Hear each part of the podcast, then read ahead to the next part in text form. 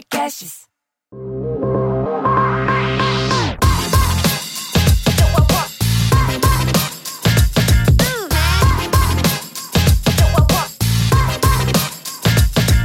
Olá, sejam bem-vindos ao Deep Growth, o podcast que aborda com profundidade o crescimento acelerado das empresas. Eu sou Gabriel Costa e tenho aqui comigo a Tayana Degmon. Oi, Tay. Oi, Gabriel. Oi, pessoal. Hoje temos o prazer de receber o Amuri Pinho, o empreendedor que também é investidor anjo, gente boa pra caramba e até mesmo jurado de programa de televisão agora. Seja bem-vindo, Amuri. Ah, muito obrigado, obrigado pelo convite. É uma honra estar aqui com vocês, gente. Pois é, gente. O Amuri começou cedo nesse universo de startups e já é empreendedor serial, várias empresas, como a Sync Mobile, Crossfire Blogo, mas ele não para por aí. Ele é presidente da, Associação Brasileira de Startups, ensina o público a se tornar investidor anjo e é jurado do Planeta Startup, um reality show de empreendedorismo da Band. Amuri, eu queria começar te perguntando sobre esse mundo empreendedor e de investidor, assim, para você que já teve dos dois lados, né, que conseguiu fazer esse cross, foi empreendedor por um bom tempo, agora investe em empresas além de continuar empreendendo. Qual que é a sua visão sobre growth é, agora que você é investidor e do Amor empreendedor? Assim, qual a diferença entre as duas visões que você tem de growth nesses dois cenários? A visão que eu tenho agora nos dois cenários é que quando eu era empreendedor eu não sabia o que era growth. eu achava que eu sabia.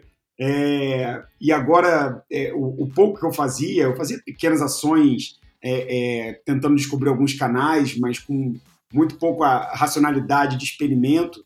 É, eu testava coisas diferentes, é, mas eu media pouco, eu, eu, eu, eu não sabia exatamente como estava o meu funil nesse growth inteiro. Eu nunca fui um cara tanto de growth, mas eu era um cara de iniciativas. Eu tentava fazer algumas diferentes, mas a grande verdade é que só depois que eu virei investidor que eu descobri realmente o, o, o poder que você tem no momento que você começa a construir é, é uma máquina de experimento de crescimento. Né? E hoje, a, do lado do balcão de cá, né, fazendo investimento nas startups, isso para mim se tornou um processo fundamental. É um alinhamento de produto com venda, com métrica, com canais, que feitos do jeito certo ajudam o que um empreendedor é, é, procura de crescimento e o que o investidor procura no momento de investir. Ele quer tirar o medo dele e o medo vem através do resultado, dos experimentos, né, da construção de canais então, para mim, mudou muito essa visão que eu tinha de growth.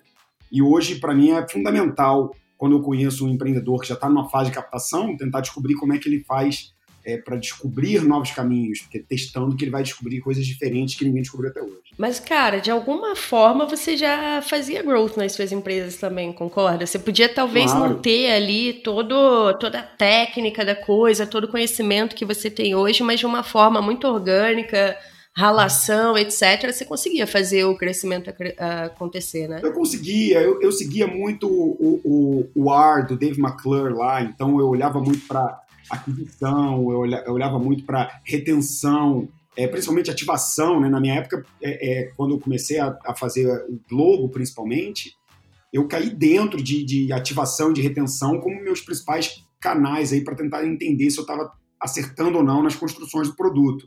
Então, eu tinha uma pegada para isso e eu acreditava nos números. Eu sempre fui um cara que acreditava e orientado a isso, mas é, é, me faltava o, o, conhecimento, ou talvez a profundidade, para poder me dedicar a growth, porque na época do blog eu tinha quem me ajudava com design, eu tinha quem me ajudava com a parte de social, eu tinha quem me ajudava com conteúdo, mas não era um time orientado a growth. Eu nunca tive um CMO do meu lado, então eu meio que abraçava os dois chapéus. Eu era CEO, fundraiser, controlava o time, ajudava nas dailies e ao mesmo tempo pensava em, em formas de tentar é, achar novas veias né, para o meu negócio crescer. Então acho que era um trabalho que eu errava nisso, era, era duas pessoas fazendo dois em um. Então eu nunca consegui ter profundidade para realmente levar a sério alguns experimentos e implementar isso. Mas eu fazia, de certa forma, assim, é, é, é leviano falar que eu não estava fazendo growth, mas eu estava fazendo uma é. versão primata do, do growth, ou sem técnica, talvez. Você acha que vamos botar assim, essa imaturidade, entre aspas, aí, ela vem pelo timing, que você começou bem mais cedo do que o hype que existe hoje, né? Vamos, vamos colocar assim. É, você acha que foi por timing? Você acha que foi por contexto? Por ter menos recurso disponível mesmo, educacional, vamos falar assim? O que, que você acha que Perfeito. Cara, eu acho que foi uma mistura de tudo. O Blogo ele aconteceu é, mais ou menos em 2016. Já existia growth, obviamente, as pessoas já faziam marketing, já cresciam há muito tempo. Vocês já deviam fazer isso com o pé nas costas.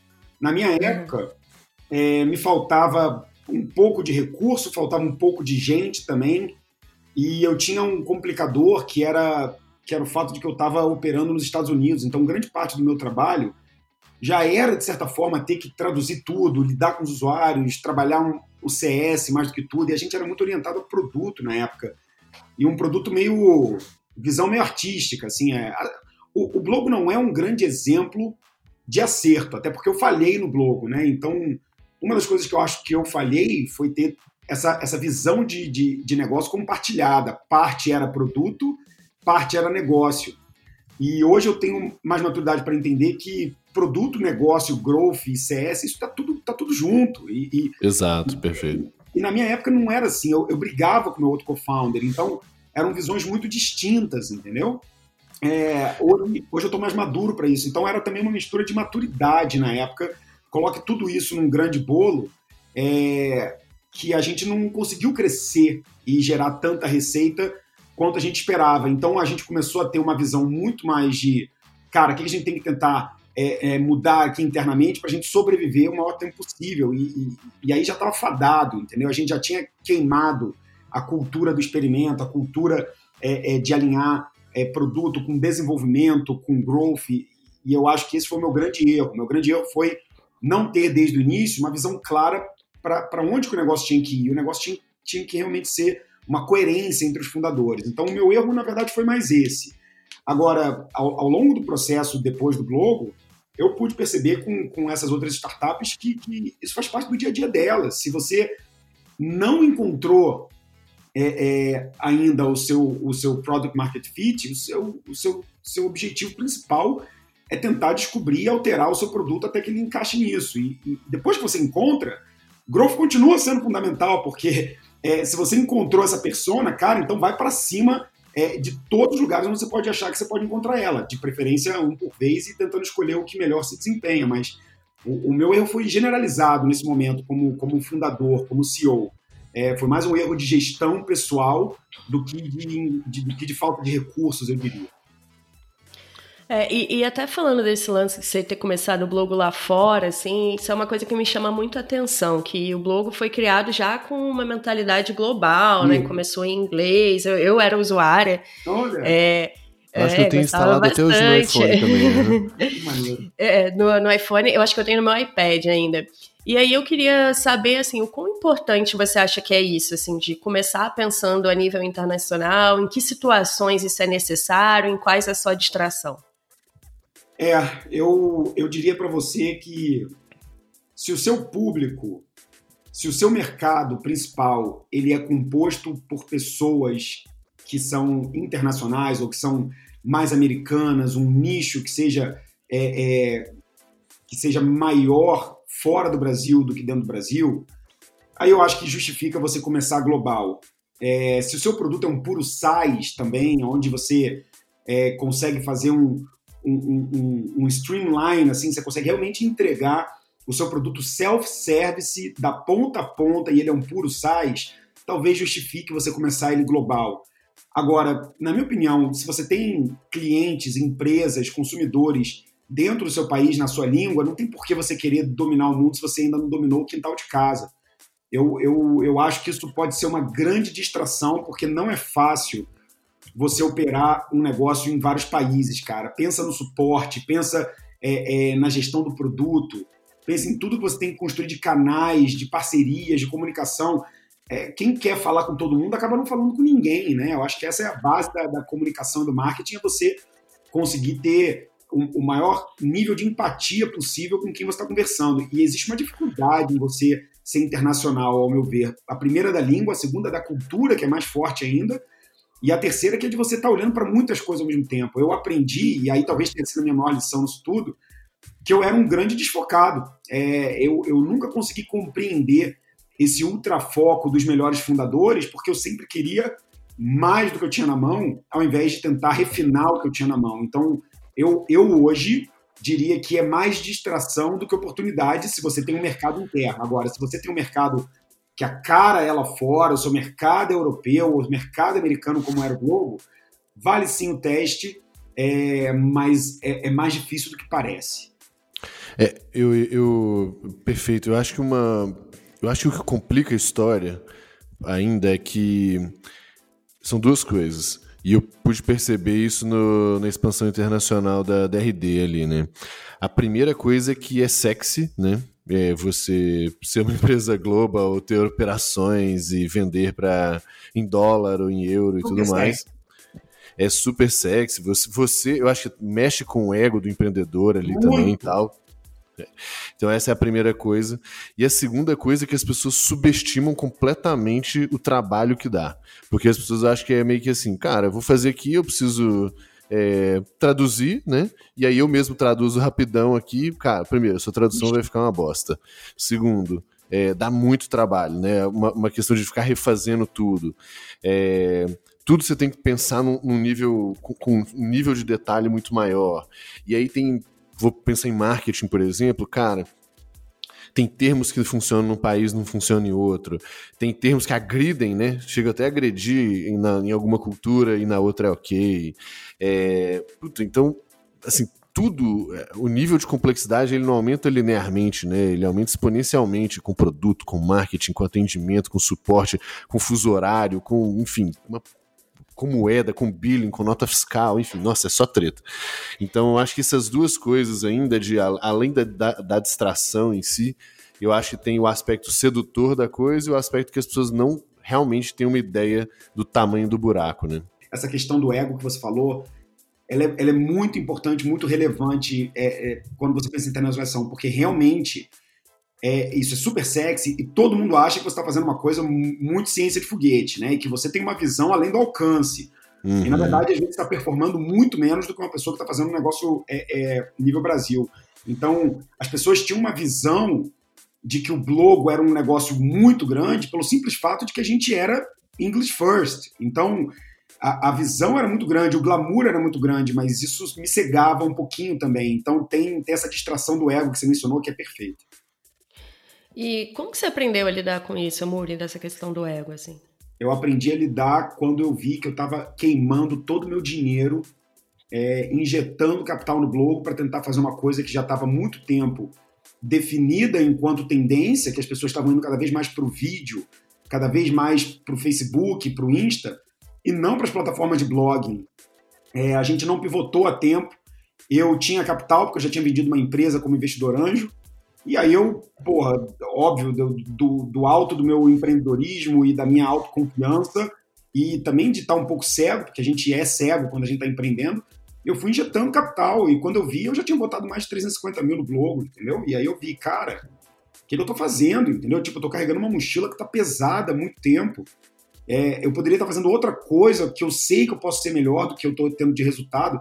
Por que, que eu estou insistindo nisso? Porque a minha imagem tinha virado a imagem do Globo. Eu, eu essa vaidade, essa. que não, não, chega a ser vaidade, mas é, é esse orgulho, essa, essa autoimagem que você cria quando você. É um, é um link muito forte, né? Você era muito o blog e o blog era muito você. Então fica difícil separar as duas coisas. Né? Muito, eu sofria com isso. Então, é, é, no momento em que eu me vi é, quase estafado, eu não tive um burnout, mas eu, eu, eu, eu cheguei num estresse psicológico forte eu falei, cara, chega. É, eu botei muita grana, eu botei muita produção, vendi um sonho e, e eu tô com medo de dropar essa mochila, de largar isso, entendeu? Foi, foi nessa hora que eu percebi é, é, que eu tinha deixado a minha insegurança, o meu ego ou a minha imagem na visão das pessoas é, é, tendenciar as minhas decisões. Não, eu, eu peguei, é, eu tive uma experiência com esse lance de internacionalização meio ao contrário, né? Porque na época que eu fui fundadora da Mentos, que era uma empresa de jogos e aplicativos sociais,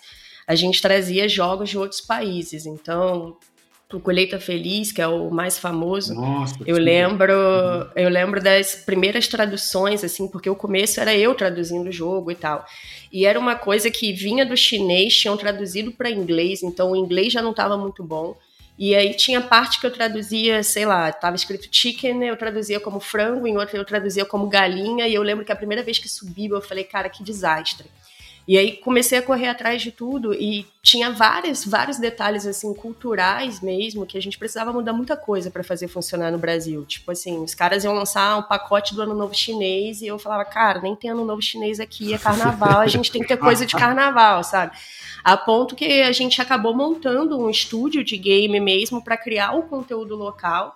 Então assim, o jogo base era todo lá, o jogo da China, não foi a gente que criou mas assim, a gente teve que refazer e criar quase que praticamente todo o conteúdo local, a forma de comunicação local, o marketing daqui, discutir com os caras como que era a tributação aqui, sistema de pagamento no Brasil, tipo, era tudo muito diferente além do fuso horário. Então, realmente é bizarro, acabou funcionando muito bem, mas justamente porque a gente era empresa com foco aqui local, né? Então, isso às vezes faz diferença também, você ter um parceiro, às vezes no país que você vai entrar, pode ajudar muito a acelerar o negócio.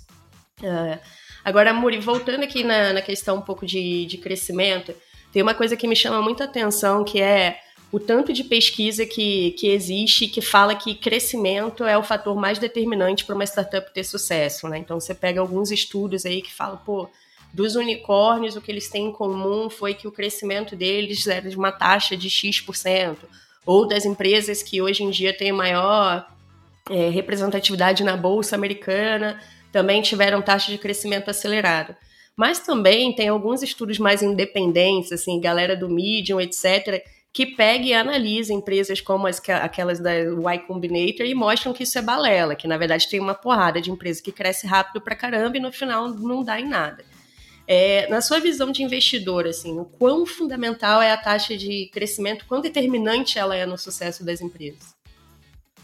É, talvez eu tenha que que discordar da parte lá da, da pesquisa que diz que o crescimento talvez não seja balela, porque eu vou falar um negócio para vocês. É, na minha visão, isso é fator determinante de investimento. É, o empreendedor que está crescendo, ele prova tantas coisas com esse crescimento que, que isso tira muitas dúvidas desse investidor. Ele prova que ele encontrou provavelmente um canal é, proprietário ou que ele está sendo eficiente um canal. Ele prova que ele está testando coisas diferentes. Ele prova que ele achou uma veia. Eu costumo falar que se esse cara tem crescimento, eu posso até investigar ele, mas alguma coisa ele está fazendo certo. Então, você tira tantos, tantos, tantos passos que esse empreendedor ainda tem que passar, aprender a montar o início de uma máquina de venda, aprender a criar os primeiros canais, aprender a metrificar.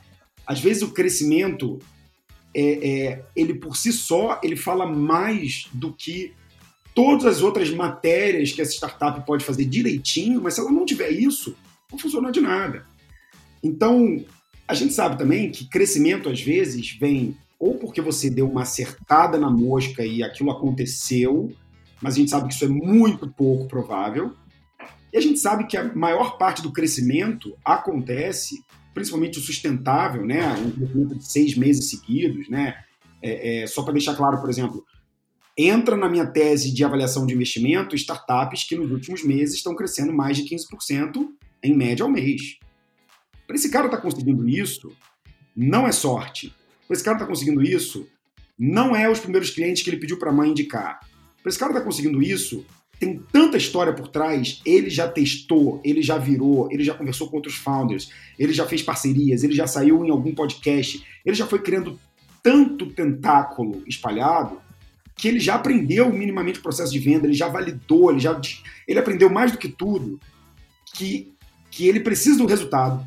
Ele, ele, ele já sentiu o gosto do crescimento e isso amadureceu ele em, em vários outros aspectos. Então, para mim é fundamental, principalmente para o investidor anjo, ele não ter que investir, ele não investir numa startup que ainda não aprendeu quem é a sua persona, que não aprendeu ainda quem é o seu cliente perfeito, que não aprendeu ainda é, é, como fazer a sua venda. É, você tira todos esses erros para trás quando esse cara te prova crescimento logo de cara, entendeu?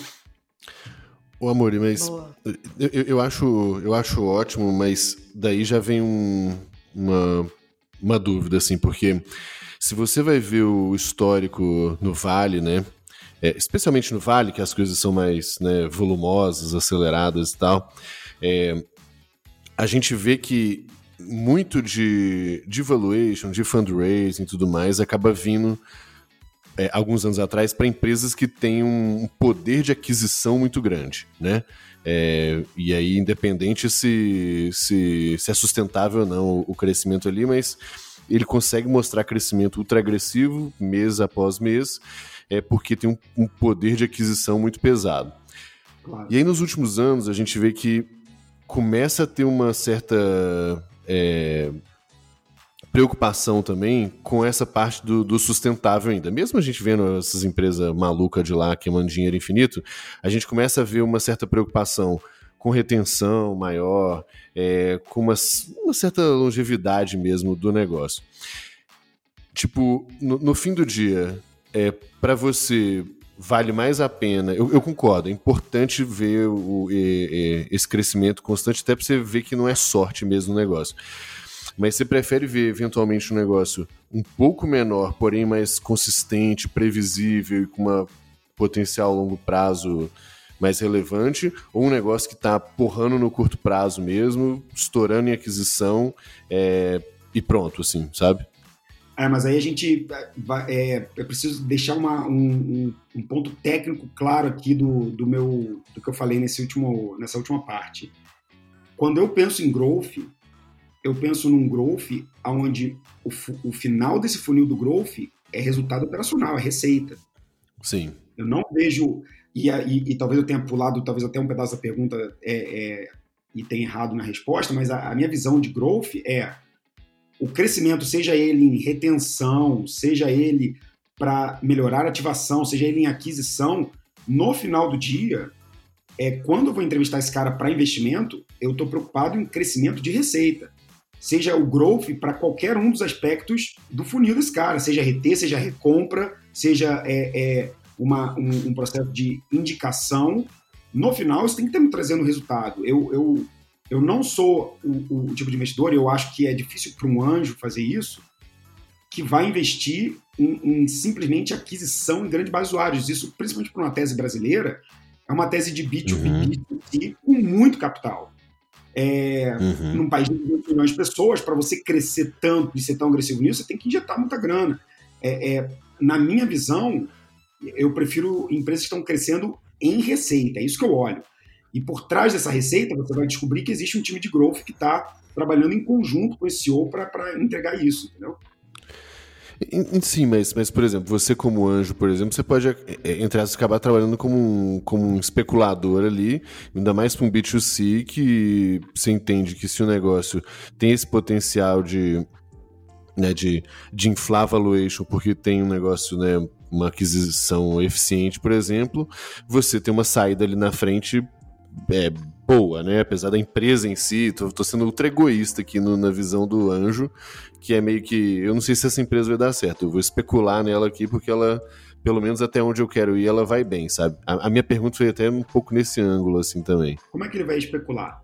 Não, o que eu quero dizer é o seguinte: uma empresa. Vamos pegar uma empresa B2C, fictícia, tá? É, que faz ride sharing, por exemplo. Tá? Ah e que tem o logo preto.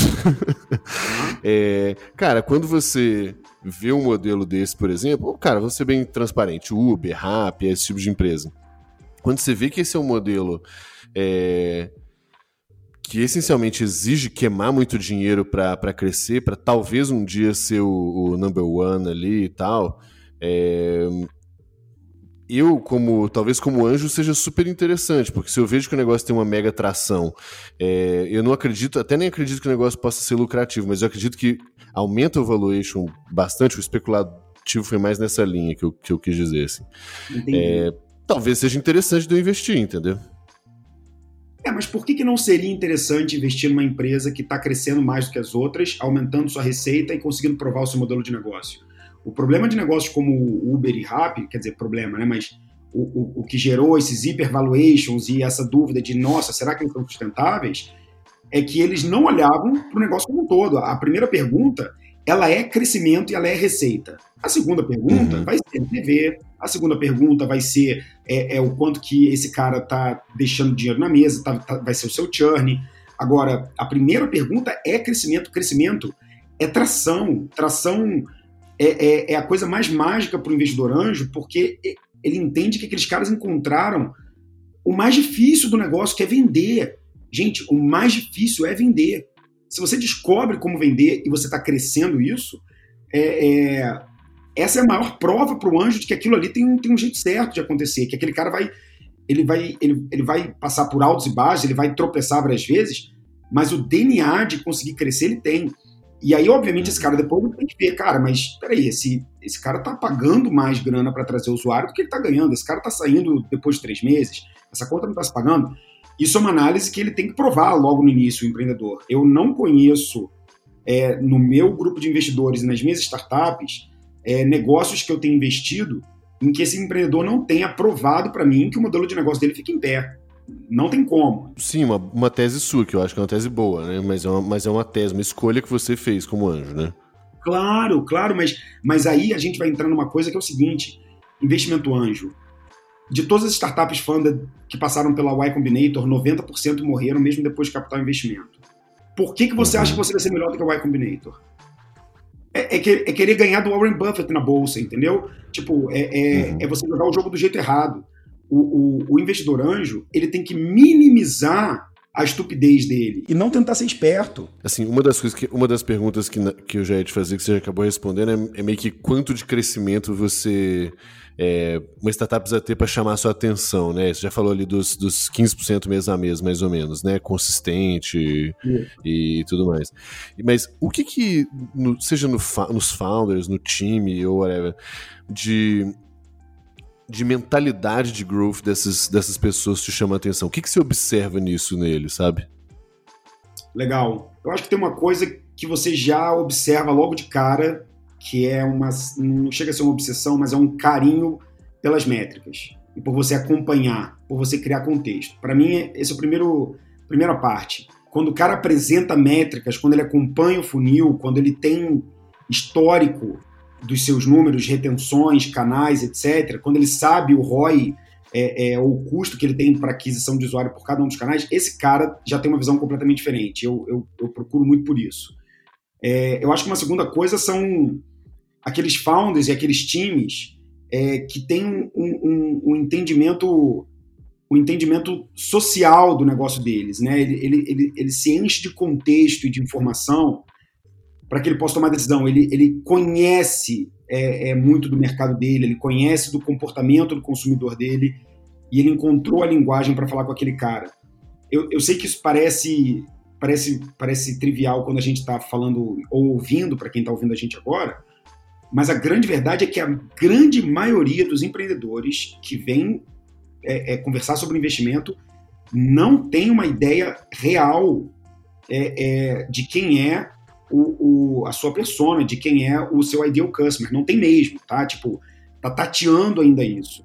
Então, quando esse cara chega com mais números, com entendimento é, é um pouco maior desse cara, com mais contexto, mais informação, é, eu vejo que mesmo com um time de três founders, entendeu? Ainda um cara de produto, ainda um cara, um CEO, ainda um cara de tecnologia, esse time já tem uma preocupação diferente é, em acompanhar essa receita. É, é no final do dia, a gente não sabe o que, que essa startup vai resolver de problema, mas essa startup, ela, ela inevitavelmente tem que passar por um processo de métrica, de acompanhamento, de, de, de, de crescimento. Eu acho que isso quando o time já chega com um pouco mais dessa maturidade, isso já é um indício muito positivo para mim, entendeu? De que, esse, de que eles encaram o growth de um jeito diferente.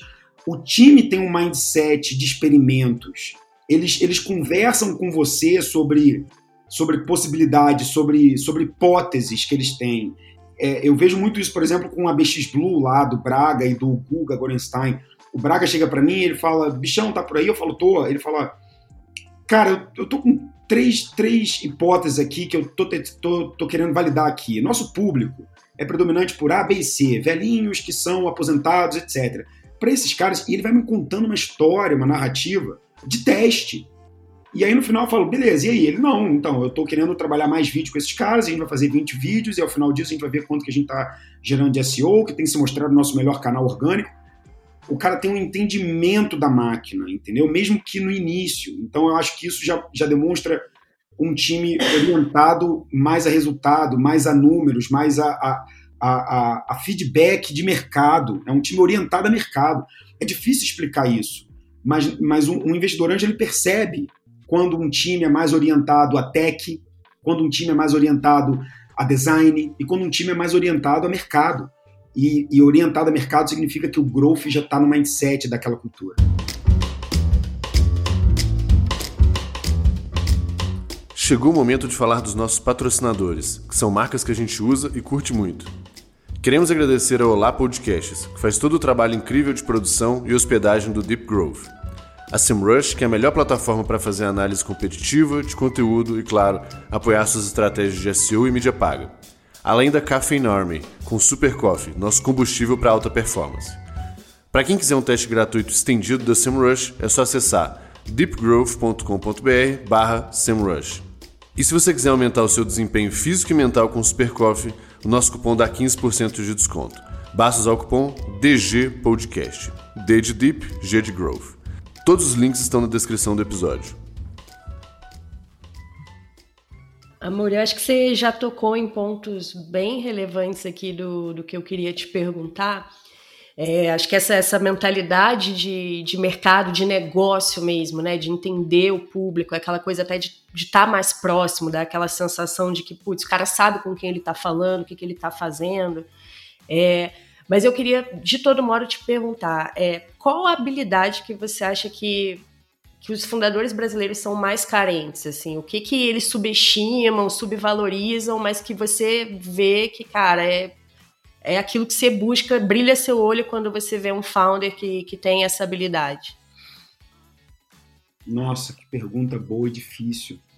A gente, a gente se esforça exatamente para não fazer perguntas muito óbvias, sabe? que é, bom, bom é, pois é.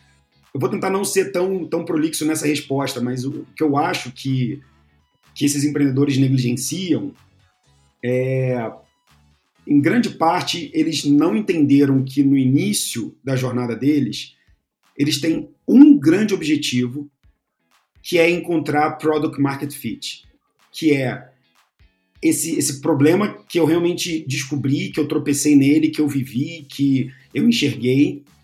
A minha solução, seja ela em qual momento está, ela funciona o suficiente para ter um número de pessoas comprando de mim que, mesmo com problema, esses caras continuam me usando, mesmo com o meu produto tendo sido simples ou tendo encaixado alguma feature, e, e eu consigo crescer com esse, com esse produto se eu aumentar e encontrar pessoas iguais a essas. Tipo, o mercado que eu já encontrei cresce suficiente, me puxa suficiente para o meu produto estar tá encaixando venda. A maioria dos empreendedores não enxerga que essa orientação ao fit de mercado, e fit de mercado é demanda puxante, e é uma coisa que eu discordo de muitos empreendedores brasileiros. Todo mundo aqui acha, empreendedores brasileiros, tipo, é, eu, eu, discordo de mim mesmo, né? Eu tô nesse grupo. Eu, eu quero dizer assim, é, a visão que eu tive quando, quando eu fiquei lá no Vale é de que Product Market Fit é quando o mercado está loucamente comprando você num ritmo que você não consegue mais dar conta, mesmo com seus problemas, e você está tapando buracos, mas a demanda continua crescendo.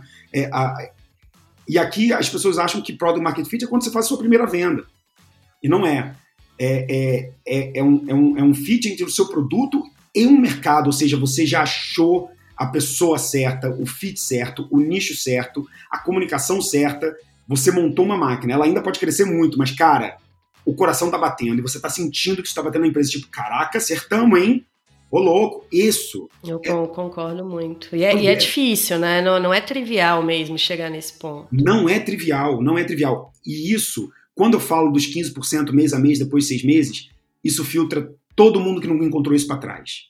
Entendeu o porquê do filtro? O anjo que, que, não, que não filtra por isso, ele vai pegar a startup numa fase de descoberta ainda, e essa descoberta pode levar um, dois, três anos, dependendo da maturidade do empreendedor. Quando esse cara está crescendo 15% mês a mês por seis meses no mínimo, ele já encontrou essa veia, e aí isso para mim muda tudo. E aí esse cara precisa ter essa, essa, essa obsessão pelo market fit que eu acho que os, os empreendedores brasileiros acabam deixando um pouco para trás. E aí, Amuri, ainda dentro desse contexto, qual é a pergunta que os founders menos sabem responder? a pergunta que eles menos sabem responder é aonde realmente que eles vão alocar o dinheiro do meu investimento. Essa essa pergunta parece que deveria ser que deveria é. ser o motivo deles buscarem o capital, né? É, mas é porque o jeito de se buscar foi feito errado. É, é de novo, esse empreendedor ele, ele não, não teve um lugar para aprender isso. A gente tenta ensinar ele. Isso aqui que a gente está fazendo, a gente está ensinando. É difícil, porque o número de empreendedores, se a gente fosse analisar o growth do ecossistema de startup, o número de aquisição de pessoas ainda que não, não deveriam estar no fundo do funil, que entra, é muito grande. Esse empreendedor ele não sabe, ele, ele pega dinheiro porque ele sabe que, ele, que com dinheiro ele faz mais. Essa, essa é a máxima dele. Com dinheiro eu faço. E eu sei também, enquanto empreendedor, né, me colocando nesse chapéu dele, que se eu pegar dinheiro, eu, eu ganho mais tempo e esse desespero aqui, que está dentro do meu peito, ele diminui um pouco, eu, eu fico com um pouquinho mais de cobertor. Então ele vai para a rua para captar e ele usa exemplos de outras startups e ele vai fazendo regra de três. Ué, se eu também faturo 50 mil e o meu amigo fez 70 e ele captou tanto, então eu também preciso. E aí, quando você tá cara a cara com esse cara, e às vezes ele até tem um negócio legal, tá crescendo, etc., você fala, cara, que bacana. O que, você tá captando? Ah, tô captando aqui 700 mil reais, meu primeiro round, não sei o quê. Legal, como é que você tá? Crescimento, receita, time, puta, que legal, encontrou bacana. E como é que vai ser essa grana? O que, que são esses 800 mil aí? O que, que você vai fazer com esse dinheiro? Aí o cara, ah, é, marketing, time. Não, mas vamos lá. Aonde você vai estar daqui a 18 meses? O que, que você vai fazer com essa grana em seis blocos, aí, em bullets? Aí o cara não sabe, ele trava. Aí ele fala, produto, é, vamos investir em canais. O cara não sabe. Então, eu acho que talvez essa seja a, a pergunta que eu faço que eles mais se enrolam na hora de responder. E, e, e, eu tenho até tentado criar algum conteúdo sobre isso, tipo uma planilha de projeção, onde é que esse cara vai colocar o dinheiro mês a mês para ele saber quanto dinheiro de verdade ele precisa. O primeiro passo desse empreendedor, para não ter que falhar nessa resposta, deveria ser fazer uma planilha de projeção de crescimento de receita e de histórico dos 12 meses para trás e dos 18 para frente. E aí, em cima dessa planilha, ele vai construindo essa visão, esse sonho dele é, é, de ganho de mercado. Mas lá no final da planilha tem que mostrar que esse cara cresceu. E para crescer, ele vai precisar, sim, de time, de canais, de marketing, de eventos, de um milhão de outras coisas. Mas a planilha é a espinha dorsal desse, desse cara. E eles não fazem. Então acho que é aí que está o, o, principal gap para mim, entendeu? Você comentou um pouco, Amor, da questão do, do product market fit em si, né? Eu acho que ele, além de não ser um negócio fácil, é, ele é um negócio que não depende também apenas da sua competência, né? Tem às vezes timing envolvido no negócio, tem. É, enfim, tem, tem muitas outras coisas e um pouco até imprevisíveis aí que podem te desafiar mais no processo, né? E uma vez eu, eu tava tendo um papo com o Eric, né, o CEO da, da RD, e, e, uma, das, uma das coisas que a gente estava conversando era isso. Eu perguntei para ele, e o next step, sei lá quando seja, mas o é, que, que você pensa em fazer? E aí ele falou, cara, eu não penso muito em, em começar de novo do zero, exatamente como eu comecei, e sim pegar um negócio e escalar do jeito que eu escalei RD. Porque começar do zero, velho, e achar product market fit de novo é meio. Você não tem muita, entre aspas, certeza que você consegue fazer, né? Exato. Porque tem outros fatores na jogada aí. Exato. E, por exemplo, a RD foi um caso excepcional de lógico, de ultra competência, mas o timing também foi, foi muito bom, né? E, e, ele falou assim, cara, já escalar as coisas já depende um pouco menos dessa, desse fator imprevisível é, mercadológico do universo e, e mais de, de, de, um trabalho Perfeito. consistente, assim, né? Perfeito. É por isso que a gente fala que empreendedores, em, em, determinados momentos, são muito semelhantes a artistas, né? Eles criam, às vezes, em cima de uma tela meio em branco mesmo, né? Essa, essa, essa, esse tamanho da dor que ele descobre no início vai ser completamente diferente do tamanho da dor que ele vai estar resolvendo daqui a três anos. E essa fagulha aí que ele que começa, cara, é, é, é um processo muito parecido com arte mesmo, sabe? É, é, é tailor-made o negócio. Então, é, é, realmente um processo muito visceral, com grandes chances de erros é, é nos primeiros meses. Eu, eu, não, eu não poderia concordar mais. É, é, é, quase que, que leviano você falar que você consegue fazer de novo, entendeu? Porque. Exato. e nem por incompetência, não, né? É por, por outros mil motivos, né? Exato, exatamente. Legal. E, e o Amor, quanto que você. Acho que assim, a gente está falando muito sobre aspectos, vamos botar assim, mercadológicos, métricas, é, né, o dever de casa ali, que eu acho que você acaba postando muito, inclusive, no Instagram, inclusive para quem não segue o Amuri. É Amuripinho? Arroba seu... Amuripinho, isso aí, Amuripinho. Boa. E, e assim, o, o, quanto que você acha que, vamos botar assim, networking, relacionamento de um modo geral, são importantes nesse, nesse processo de criação, de fundraising e tudo mais? Um bom empreendedor com um time bom, com tração, se ele tiver o um mínimo da habilidade social, ele consegue investidor. Se esse cara tiver adicionado à rede dele um conhecimento de mercado e, e um networking com, com, algumas pessoas importantes, principalmente com outros founders, e não só com anjos, tá? Uhum. É uma, uma tolice esse empreendedor achar que ele precisa ser é, amigo dos anjos. Amigo dos anjos não, não, vai te garantir muita coisa, não. Na verdade, talvez até te coloque um passo atrás. Porque como você é amigo, você não vai ter oportunidades muito, muito boas para puxar para o mundo dos negócios. É melhor você ser amigo dos founders, porque os founders que vão te indicar para esses investidores, os founders que já captaram. Então, uhum. eu acho que isso ajuda muito, muito esse cara. O cara isolado, é, ele não tem para quem pedir as pontes e, e, e, na minha opinião, são dois tipos de conexões. Uma é conexão com o mercado. Ah, eu quero trabalhar é, no setor é, têxtil com a minha startup. Puta, esse cara conhece quem desse mercado? Não, ninguém. Eu só é um sonho que eu tenho. Cara, você tá ferrado. Entendeu? Você vai ter que construir uhum. essa rede. E a outra é a rede de founders, para esse cara poder falar, cara, atingi aqui 50 pau de receita, tô crescendo, é, sei que você captou, que você conhece alguém que captou. Será que você consegue uma ponte para poder conversar com ele? Eu acho que eu já estou no momento que ele vai querer ouvir uma história. Golaço. Uhum. Então, é muito importante. Perfeito. É, o, o, Naval Ravikant, né, o CEO da Angel List, ele fala que com quem você faz negócios é tão importante quanto o que, que você está construindo em si, né, propriamente dito. E eu acabo vendo muito isso, tanto do, do que o Naval fala, quanto do que você acabou de falar, no nosso grupinho de amigos ali, né? No nosso grupinho de poker ali. Como as coisas acabam prosperando mais, né? Da galera, porque no fim do dia, um apoia o outro, que apoia o outro, que apoia o outro, que prospera e apoia o outro. E, e é, é menos um aspecto de, de novo, ou de sorte, ou das pessoas empurrarem você e tudo mais, mas muito mais disso, né? De você ganha muita velocidade, você chega em pessoas relevantes muito mais rápido, você tem muito feedback muito intenso e muito qualificado muito mais rápido também, né? Então eu acho que isso tudo, pelo menos eu vejo no nosso, no nosso dia a dia ali, a coisa girando muito rápido por causa disso, né? É, e principalmente, e, e, e eu sei que o nosso papo não é sobre networking, mas, cara, networking de verdade você faz com profundidade.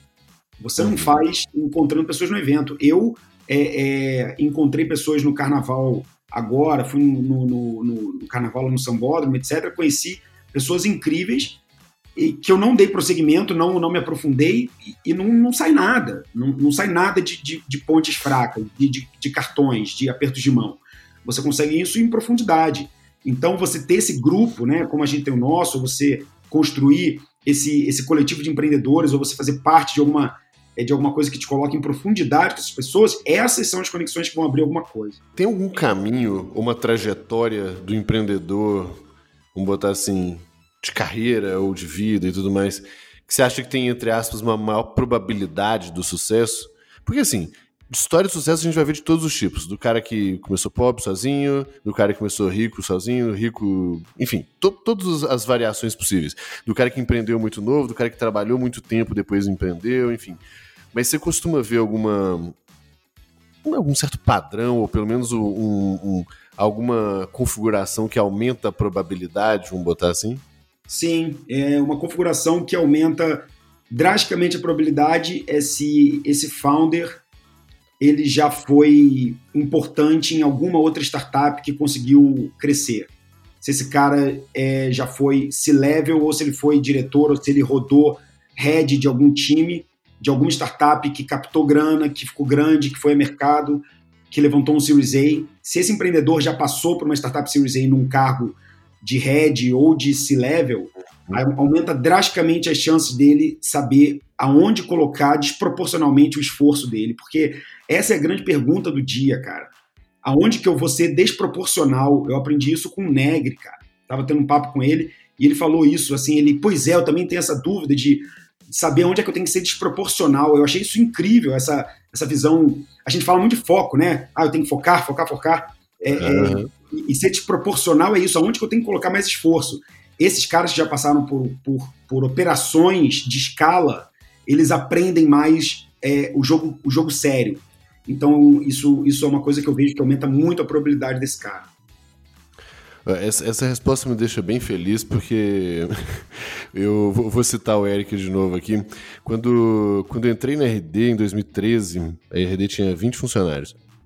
Eu, cara, deu seis meses lá, eu, eu batendo um papo com o Eric, era muito pequenininha a empresa ainda, e uma das coisas que eu falei é que eu queria empreender.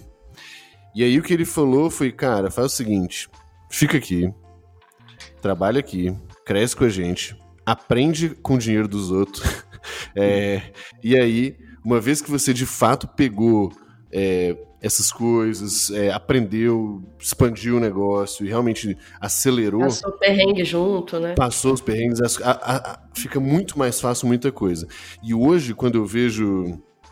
É, é, assim, a, minha perspectiva é exatamente essa, assim, de o fato de ter passado por um negócio, me, né, eu cri, ajudei a criar uma máquina muito eficiente, muito grande, assim, de, de aquisição, é, de participar de projetos super grandes, né, de expansão internacional, de M&A, é, coisas que eu não faria se eu tivesse empreendendo é, pequenininho ainda.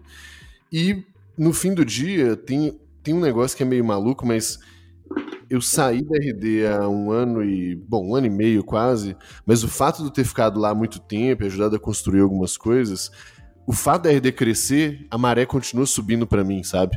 Então as pessoas, quanto maior a RD ficar, mais valorizado eu fico, mesmo entre aspas, já tendo saído valorizado entre aspas, né?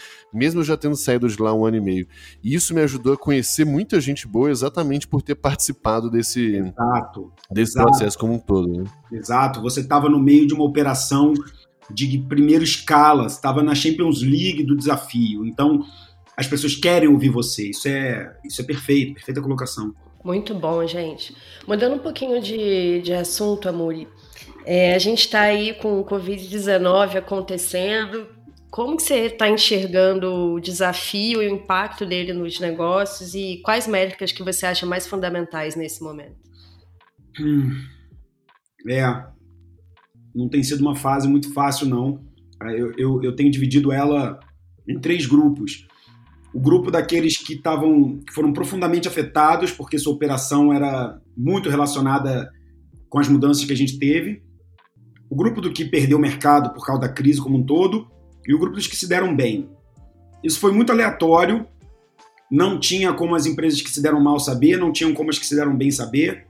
E, e, e inovar é isso, cara. É, é, quando a gente vai analisar desde lá de trás, é, é, nas forças de Porter, no marketing tradicional, ou quando a gente vai avaliar hoje, vendo é, Lean Startup, o quanto que a gente está realmente é, é, exposto a, ao mercado e que o mercado dita tudo, eu, eu vejo que a gente está tendo é, resultados muito diferentes para esses três grupos. O primeiro grupo, eu, eu também tive um negócio que está sofrendo bastante com isso, eu tenho um negócio relacionado a fashion, né? Então, é, é, essa área da moda também perdeu muito, porque as pessoas não precisam mais comprar roupa enquanto elas estão em casa em quarentena, né? Qual é o negócio, amor? É a, a Rent Style. Rent Style. E, e, as meninas são excelentes empreendedoras, é, elas viram suas receitas caírem a zero, porque elas, elas faziam um aluguel de roupa high fashion, estavam crescendo super bem, etc. Mas quem é que precisa de roupa high fashion hoje em dia mais, né? É, quando voltar o Quem tá indo para as festas, né? É, pois é. É. Mas as empreendedoras são excelentes, elas tinham acabado de captar grana. Então, dentro dos grupos das pessoas que se apertaram, elas são um exemplo disso, mas elas tinham acabado de captar zeraram a operação, secaram, sentaram em cima do caixa e. E vão esperar. Né? E vão esperar. Ponto. Ponto. Bota lá em modo hibernar, é, reserva de bateria e, e espera passar a tormenta, porque se você passar, você vai ser uma das poucas desse mercado que vai estar tá viva e com muita gente querendo que você traga oportunidades. E pronta para atuar quando o mercado voltar. Exato. Eu acho que é, que é uma coisa muito importante também. É, e eu, eu falar que as meninas ainda têm uma operação pequena, né? Então eu, eu conheço a, a, as meninas também. Então, na prática, dá para fazer isso, né? Não precisou, não é que tinha 60, 100 pessoas no time e aí senta no caixa esperando. Não, como tinha um contexto também que permitia fazer isso, meio que assim, talvez demore mais para vir a coisa, mas ainda não, não tá naquela situação desagradável que muitas empresas está, como a própria TAI passou na Max Milhas, por exemplo, né? Que o turismo tomou uma porrada inacreditável, né? É. é e, e, do grupo das que estão no meio, é, aí é, é, é a gente já está na fase de quem já está se reinventando. Quem não estava 100% digital, é, mesmo sendo uma startup como a Gama, por exemplo, agora já virou 100% digital quem tinha um canal específico que dependia das pessoas fora de casa já mudou o canal. Então agora é a fase de criatividade, é a fase de, de tentar buscar novas saídas. Então as pessoas perderam 50%, 40% das suas receitas, mas hoje já estabilizaram para 25%, 20%. Então é uma crise, mas as pessoas estão passando. E aqueles que se deram bem, esses estão tendo uma oportunidade incrível de encontrar um product market fit às avessas. É, eles estão conseguindo aproveitar uma demanda incrível, mudança de comportamento, que vai ter um residual. Estão é, crescendo acima da média que eles poderiam e aprendendo com esse crescimento e ganhando muita visibilidade. Então, para quem do meu lado, do investidor anjo, eu, eu, vejo, eu vejo com um lado de atenção ao portfólio para aqueles que estavam divididos nesses três grupos. E nesse momento, eu estou olhando para investimento com aquelas startups é, que conseguiram se provar antifrágeis a essa crise, né?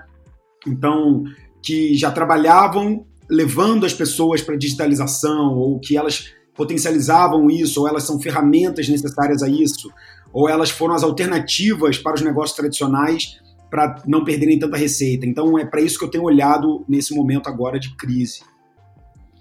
É, e eu até estava aqui, estava curiosa sobre isso também, amor. E até quanto você acha que os investidores e os anjos vão perdoar uma queda no crescimento nesse momento? Bastante, bastante, bastante. Eu acho que o anjo ele, ele tem uma, uma relação ele tem uma relação um pouco mais próxima do empreendedor e eu acho que isso faz com que ele tenha o entendimento dos problemas que ele está passando, principalmente se esse empreendedor já tinha uma relação bacana com ele e se esse empreendedor está se mostrando muito ágil nas respostas e no enfrentamento da crise. Os investidores maiores, esses é, e que já investiram mais grana, Series A, Series B, fundos, etc. Esse cara, eu acho que a ordem dele foi um pouco mais agressiva então eu acho que ele sabe que as startups maiores vão sofrer um pouco mais, porque elas têm muita gente, muita time, é, e essa máquina custa caro, como o próprio Gabriel falou. Eu acho que, que eles que eles estão tendo uma gestão um pouco mais próxima das suas investidas, do seu portfólio, e, e, vão aceitar talvez quedas até maiores nesse período muito curto, mas vão exigir uma retomada muito grande. Nenhum investidor é, é, anjo quer perder o seu dinheiro, mas ele vai estar perdendo 25, 50, 75 mil, 100 mil. Um fundo, às vezes, está perdendo 8, 10 milhões. Então, o risco para aquele fundo é muito grande. Então, eles apertam mais esse empreendedor. Mas eu acho que existe sim uma tolerância, a, a dependendo do seu tipo de negócio, a queda, mas não uma tolerância à inércia.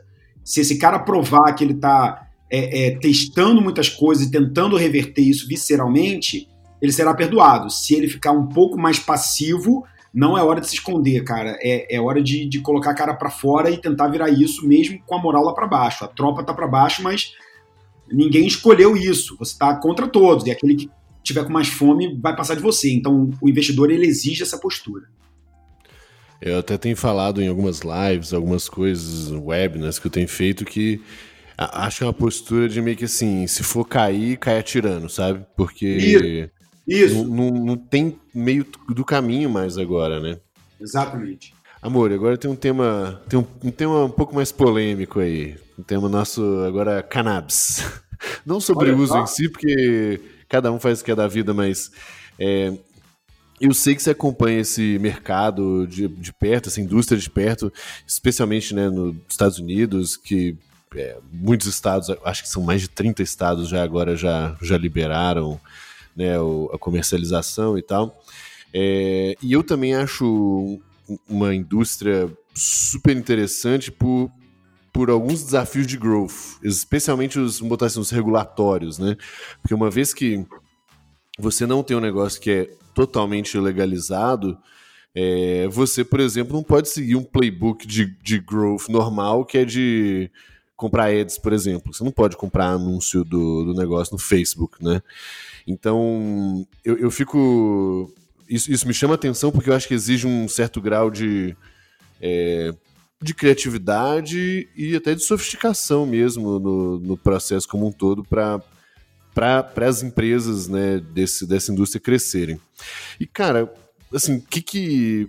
Um, por que, que essa indústria te chama atenção também? E o que, que você vê que as empresas é, dessa, dessa indústria estão fazendo para crescer? O que, que são os mecanismos de growth delas, especialmente lá né, nos Estados Unidos?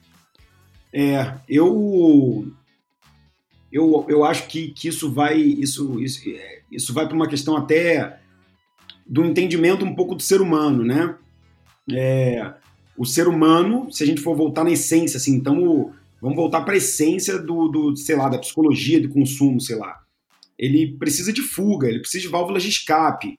É, o ser humano ele, ele, ele, ele gosta do álcool, ele gosta das farras, ele gosta da, da, da, da, da, da energia, né, de estar de, de, tá realmente em, em, contato com pessoas, em festas, etc. E, e uma dessas válvulas de escape é, é, assim como o álcool, lá nos Estados Unidos é, é a maconha para esse cara. Com vários fatores medicinais, e isso, isso é indiscutível, como que a, é, essa planta em si, ela, ela realmente, como algumas outras na natureza, ela, tem, ela tem realmente uma sofisticação, assim como a batata foi fundamental para o crescimento, assim como é, é, o milho, que faz um milhão de outras coisas, a, a, a cannabis ela, ela é usada é, extensivamente têxtil, como saúde, como cura de doenças, como alguma, é, uma matéria na Gol gigantesca alguns meses atrás, falando sobre como é, famílias estavam curando convulsões epiléticas é, é, no Brasil,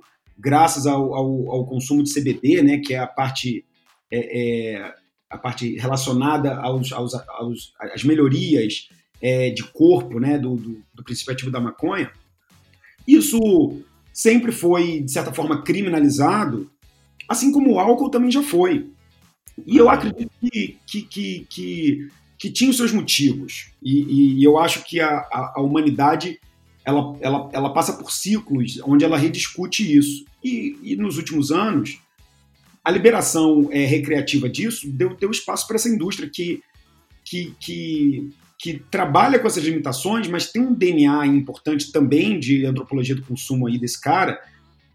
Esse usuário, esse cara que procura cannabis, ele, ele, ele tem uma escolha pessoal de, de, de, de, de relacionamento com aquilo. Ele, ele às vezes prefere a cannabis do que o álcool, ele se sente melhor, ele, ele cura um, uma determinada ansiedade, uma dor nas costas, ou é, é, com aquilo ele se sente bem e ele quer aquilo. Então, Lembra da nossa conversa há poucos minutos atrás sobre Product Market Fit? Eu sei que ah, parece engraçado, mas. Esse é, aí tá é, provadaço. É, entendeu? Tipo, Paul Graham lá tem aquela frase célebre, mágica, simples e poderosa, né?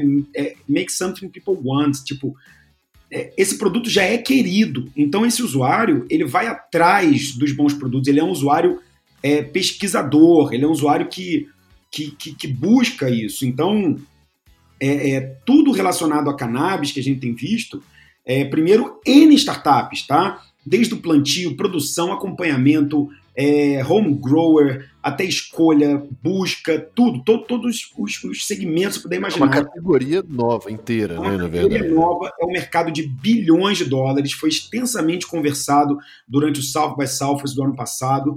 É, existem investidores famosíssimos, principalmente da indústria de Hollywood, que são investidores em cannabis. Our Crowd em Israel, que é um outro país que, que, que investe e desenvolve é, tecnologias e startups relacionadas à maconha. Maior crowdfunding do mundo, tem o maior é, angel fund de cannabis do mundo. O mundo, Canadá inteiro está é, empreendendo nessa, nessa área. porque é um produto que as pessoas amam, assim como elas amam o álcool.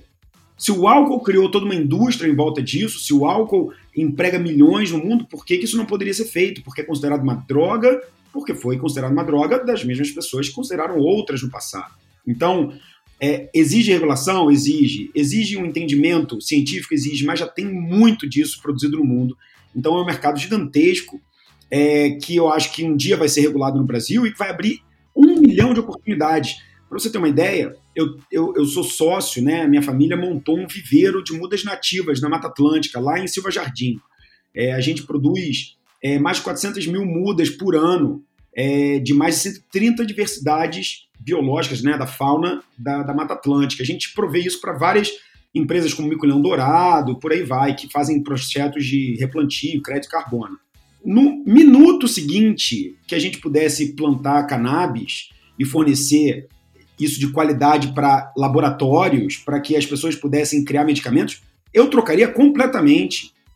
Então, é, é, existem milhões de empreendedores ou milhares de empreendedores no Brasil que poderiam criar novos negócios e desenvolver mercados em cima disso, é, reenergizando essa, essa cultura de, de, de consumo de, de, de é, das pessoas por algo que elas amam. Então, é um mercado gigantesco, eu olho com bons olhos, no Brasil ainda não é permitido fazer isso. É, eu participo de grupos de investimento anjo nessa, é, nessas instituições é, fora do Brasil, e eu acho que é um mercado que deveria ser olhado com muito carinho, porque quem tiver posicionado vai ser como os youtubers no início do YouTube. Então, e eu concordo com você, tem que ser uhum. criativo para conseguir ganhar mercado, para conquistar, mas é, é, um mercado que ainda, por não ser regulado, ele é muito virgem também, Gabriel. Então, é, tudo uhum. que você cria acaba chamando muita atenção. Tem pouco, é um oceano azul ainda, então a demanda reprimida ainda está sendo o maior motor de crescimento. É, e eu acho que finalmente está amadurecendo, né? Eu lembro que em 2012, quando eu estava na 500 Startups, tinha uma, uma startup do BET que chamava Tillet. E eles conectavam produtores de chá a compradores direto pelo site deles. Enfim, uma espécie de marketplace com uma pegada bem também de comunidade, desenvolvimento de comércio local e tal. E aí eu lembro que toda vez que eles faziam pitch, os investidores lá falavam, cara, e quando maconha estiver liberada, cannabis estiver liberada, o que, que vocês já têm de plano? Vocês vão também vender? E assim, cara, 2012, a gente tá em 2020. Uau! E a coisa agora tá, tá começando a pegar mais, né? Tem uma conhecida minha que foi minha VP de vendas quando eu era CEO da Kikante, a Viviane Cédula, que tem uma startup aqui no Brasil, chama Doutor Cannabis, que já busca fazer a conexão de médicos com pessoas que querem se informar sobre o uso medicinal, porque na prática já rola, né, gente?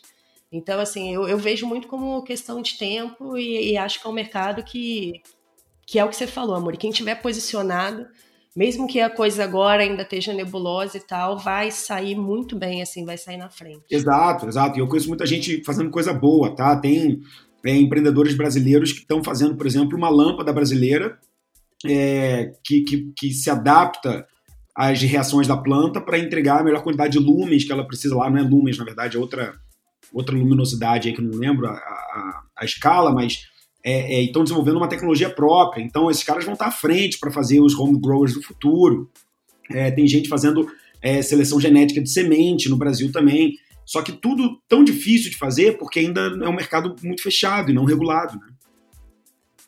O que, que, que, você acha, Amori, que seria é, os desafios de growth dessa indústria aqui no Brasil? O que, que seriam diferentes dos desafios lá dos Estados Unidos, por exemplo, ou Canadá? É, eu acho que seria mais restrito. Eu acho que a gente viria uma restrição muito parecida com a indústria do tabaco. É, uhum. Eu acho que propaganda seria proibido, tudo relacionado. Eu acho que eles iriam, muitos conseguiriam disfarçar é, levando para a questão das ervas, né? Então você poderia vender um home grower é, para ervas, né? Você não precisa falar que é maconha e etc. Você pode é, qualquer, os eufemismos, né? É, os eufemismos, exato. Porque a maconha é uma planta, gente. Então, ela, ela, ela funciona igual um manjericão. Você bota água numa semente, ela cresce. É aquilo ali, entendeu? Então, existem carinhos e cuidados ali que, que esses produtores têm com, com, com ela para ela virar é, é, algo de consumo, senão ela vira uma, uma grande árvore que, que acaba nem gerando a, a, maconha, ela vira um treco cheio de folha aí, um macho, por exemplo, ela são duas, né? Fêmea macho. Se você não, não, não der a quantidade de luz, água, etc. para ela, ela, ela vira macho na maioria das vezes. Então, é, você, ela é uma planta normal. Se você forçar ela para determinados caminhos, ela, ela produz a substância.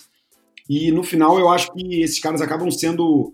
É, é, a gente vai ver um mercado muito regulado, porém, é, já vai ser o suficiente, na minha opinião, é, por causa da demanda puxante, assim como o cigarro é. Então, como ele se trata de uma coisa tão humana é, é, é e, e, também relacionada a essa coisa da, do escape, da ansiedade e um pouco do vício, eu acho que o, o, as pessoas vão puxar o mercado, deixando o desafio para growth muito mais relacionado à experiência, muito mais relacionado a, a, a forma de contato e de, e de geração de empatia com esse consumidor do que propriamente de aquisição de marketing, entendeu? Sim, é, a, a sensação que eu tenho é que, especialmente por essa demanda né, reprimida aí, é, eu tenho uma sensação que assim, o first, ser um dos primeiros ali, né, um dos first movers ali é super importante, porque eu acho que mesmo que você seja com um produtor razoavelmente ou até ruim, você pode se, se realmente se posicionar super bem. É, e aí eu tenho uma outra sensação de que não que isso dure muito tempo, tá? Mas estou falando que eu acho que, exatamente pela demanda reprimida ali, eu acho que o primeiro que, que aparecer fazendo um negócio razoável já tende a se dar super bem ali. O segundo ponto, a impressão que eu tenho, é que por a gente ter um, um aspecto meio burocrático, corrupto e tudo mais no, no, no, país, eu tenho a sensação que os no fim do dia os big players vão continuar sendo os big players do negócio, sabe? É, eu não sei se isso acontece nos Estados Unidos, por exemplo. Não sei se, se, as, se a Ambev da vida fez algum move lá, por exemplo, disso. Eu não sei. Você, que que sabe disso, amor? Eu, Ou são eu, outros eu, players? Não, eu sei. Já, já, já tem uma movimentação grande dos grandes players de tabaco em cima dessa indústria. Muitos já são investidores e já têm participação em negócios grandes, assim como o cigarro eletrônico também foi absorvido pela indústria gigante do tabaco a Philip Morris investindo 17 bilhões de dólares na Juul. É, mas, ao mesmo tempo, isso também abre muito espaço para o novo. Então, é, também tem uma proliferação, pelo menos é, é uma, umas, umas duas ou três centenas de negócios que não existiam, que não são dos grandões e que estão crescendo muito e gerando muita receita. Então, os grandões sempre vão abrir a boca, o tubarão sempre vai abrir a boca e vai conseguir pegar peixinho, mas tem peixinho que sobrevive, então isso abre espaço para todo mundo e é óbvio, um grandão não perde uma oportunidade, então não tenha dúvidas Algum de que... move vai ter, né? É, exato, exatamente. Legal. Cara, esse, assim, esse assunto, eu acho que, assim, por que eu quis trazer ele aqui? Eu acho que é até interessante de eu explicar para as pessoas, né? É, eu e a Thay, a gente defende muito que quanto mais repertório a gente tiver e de coisas diferentes, e de negócio, e de produto, é, e de tecnologia, enfim, e de investimento, de todos os temas que compõem ali negócio, a gente entende que esse repertório permite criar algumas conexões muito pouco usuais, né? Então, é, eu não sei, por exemplo, quantas pessoas já pararam para pensar nisso, né? E fazer esses experimentos mentais, né? Eu não faço ideia se o que eu falei é verdade ou não, mas é, é uma reflexão que eu fiz sobre o negócio. Tô, vou pensar nisso que a Amori falou. Aí eu, eu, tava, eu gosto de ler algumas coisas nisso para exatamente para abrir a cabeça, porque, como eu falei, precisa ser criativo, precisa fugir da, do, do, do status quo ali, daquele playbookzinho que a gente já tem. Então, assim, eu recomendo bastante, acho que vai ser até uma palavra boa, eu recomendo bastante essa brisa para as pessoas, é, exa exatamente para, cara, abrir a cabeça não é, é, é, e começar a ter ideias diferentes mesmo, né? E esse, por exemplo, a gente está falando de uma indústria muito, muito grande. Então não precisa esperar ela chegar no Brasil para você ficar atento a ela, né? Vale a pena a gente ficar atento a várias coisas. Eu não faço ideia quanto tempo esse negócio vai demorar para chegar aqui. É, a gente está num, né, num um governo bem conservador por alguns lados, meio, meio liberal de outro, meio esquisito. E eu nem quero entrar nessa discussão, pelo amor de Deus, mas eu não sei, eu não, eu não consigo ver esse negócio no curto prazo. É tanto Sim. problema gigante que a gente tem aqui que. Não sei. Ao mesmo tempo, a gente ganha o, o, o benefício de ter uma máquina do tempo, né? Da gente estar tá vendo o futuro, o que está acontecendo lá fora, a gente vê as coisas que estão funcionando, o que, que o nego está testando, está errando, está dando certo. E assim que a gente vê é, qualquer movimento aqui no Brasil, a gente já tem tanta coisa para copiar lá de fora e, é, e melhor, é. né? Você falou sobre essa questão do aprendizado, né? De, cara, você tem que estar aberto e ouvindo várias coisas, porque isso vai criando um cinto de, de utilidades, um canivete suíço de ideias e de soluções, né? Que você pode conectar contextos diferentes para ter uma puta ideia que vai resolver um problema seu no seu dia a dia de negócio. O, o, esse mercado da cannabis, ele é muito focado em produto e experiência de usuário. Então, é, todas as melhores startups relacionadas a isso têm uma experiência, um design, um, um discurso, um copy muito sutis, muito muito clean, que é, que, é, que é a antítese da imagem que o mercado tem da cannabis, né, do usuário, do drogado, do sujo, etc. Então eles apelam para essa estética, é uma fonte de aprendizado maravilhosa, assim. É, a, a, a, Pax, que é uma produtora de um dos primeiros vaporizadores que teve sucesso global, ela parece a Apple é, é, do, dos, dos, vaporizadores. O site, o shipping, a embalagem, é, tudo que você vai ver desse mercado tem muito dessa experiência do design, da limpeza, do clean, do copy. Então, uma excelente fonte de inspiração, não só para growthers, mas também para quem curte produto. UX né, e é, experiência, de modo geral, né? Cara, trocando um pouco de assunto, mas ainda é, brisando um pouquinho, né, fugindo um pouco do óbvio. Assim, uma coisa que é, assim, eu sou super crítico ao nosso sistema educacional de um modo geral, tá? E eu acho que ele é totalmente industrial, né? Um negócio para formar é, funcionário, vamos botar assim, e totalmente contra o, o, espírito empreendedor da coisa, né? E a gente vive numa sociedade que ser ambicioso é ruim, ganhar dinheiro é condenado e correr risco, então, Deus me livre, né? É um, é um, é um heresia. Cara, você acha que é, é possível, depois de velho, aí, é, se reeducar nesse sentido, né? Para ter uma visão mais empreendedora, é, para tomar mais risco? Como que você acha que a gente pode mudar a nossa cabeça nesse sentido, uma vez que a gente foi educado literalmente é, uma dezena, do dezenas de anos nessa, nesse formato? Cara, a gente. O brasileiro é, é, ele, ele passa por uma lavagem cerebral, né? É, então, e principalmente numa idade de formação de opinião, é, esses, esses medos e esses discursos eles são eles são repetidos, eles ficam gravados. É muito difícil uma pessoa que nasce num ambiente de pouco empoderamento, de pouca liberdade, de medo, ser um empreendedor.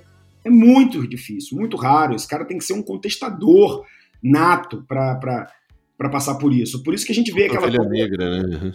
É, por isso que todo empreendedor tem aquele exemplo, entendeu? Tem, tem grandes histórias. Eu vi o meu pai na lojinha dele, eu via meu pai empreendendo. É, é, porque esse tipo de influência, ele aprende o seguinte: não, é, é, é, normal ter dia ruim, ter dia bom, é normal não ter tanta estabilidade, é normal arriscar, é normal também ter uma super alegria quando faz uma baita numa venda.